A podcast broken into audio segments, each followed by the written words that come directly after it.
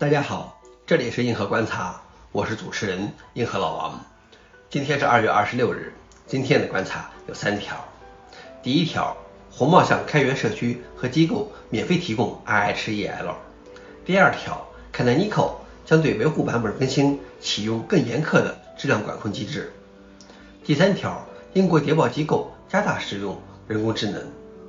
下面是第一条，红帽向开源社区和机构免费提供 IHEL。在红帽宣布要结束对 CentOS 项目的支持之后，招致了很多反对意见和各种应对措施，也有很多企业趁机觊觎由此产生的市场空缺。因此，红帽做了一些补救工作，试图挽救社区的信任和潜在市场。上个月，红帽宣布向小型生产环境提供免费的红帽企业版。而现在，红帽进一步宣布对开源社区、项目、基金会和其他组织提供稳定的基础，以创建和托管创新的开源软件。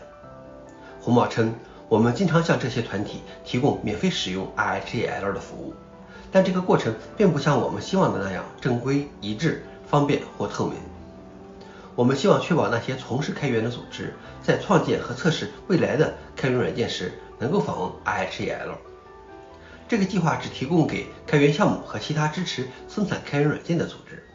一般来说，所有在 Fedora 认可的许可证下发布的软件都被视为本计划的开源软件。由盈利性公司赞助的项目也可以得到支持，但仅用于独立的项目基础设施。我觉得红帽不踏踏实实的认错，比这样一点一点释放免费名额更好。第二条是，Canonical 将对维护版本更新启用更严苛的质量管控机制。从今年夏天即将推出的乌邦图20.04.3 LTS 更新开始，Canonical 将会启用更严苛的限制，通过更优秀的质量管控机制来减少性能回归，并发布更优秀的版本。这就意味着每个修复都必须要遵循统一的验证、回归分析和老化过程等。Canonical 表示。推迟维护版本更新是不幸的，但总比降低我们的质量标准要好。确实，如果 LTS 版本在更新过程中不能够保证稳定和可靠，那就失去了 LTS 的意义了。只不过，我以为原本就应该是这样的。最后一条是，英国谍报机构加大使用人工智能。英国最高情报和安全机构 GCHQ 认为，该组织所处理的大量数据。让安全机构和执法机构承受着巨大的压力。AI 可以减轻这种负担，不仅可以提高专家的决策速度，还可以提高决策质量。情报机构对使用人工智能有着浓厚的兴趣，并不是什么新闻。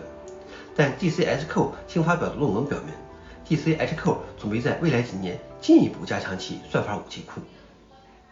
人工智能是一种技术，但是用在什么地方才是正确的，这事情还有争议。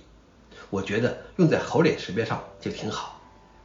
好了，以上就是今天的硬核观察，谢谢大家，我们明天见。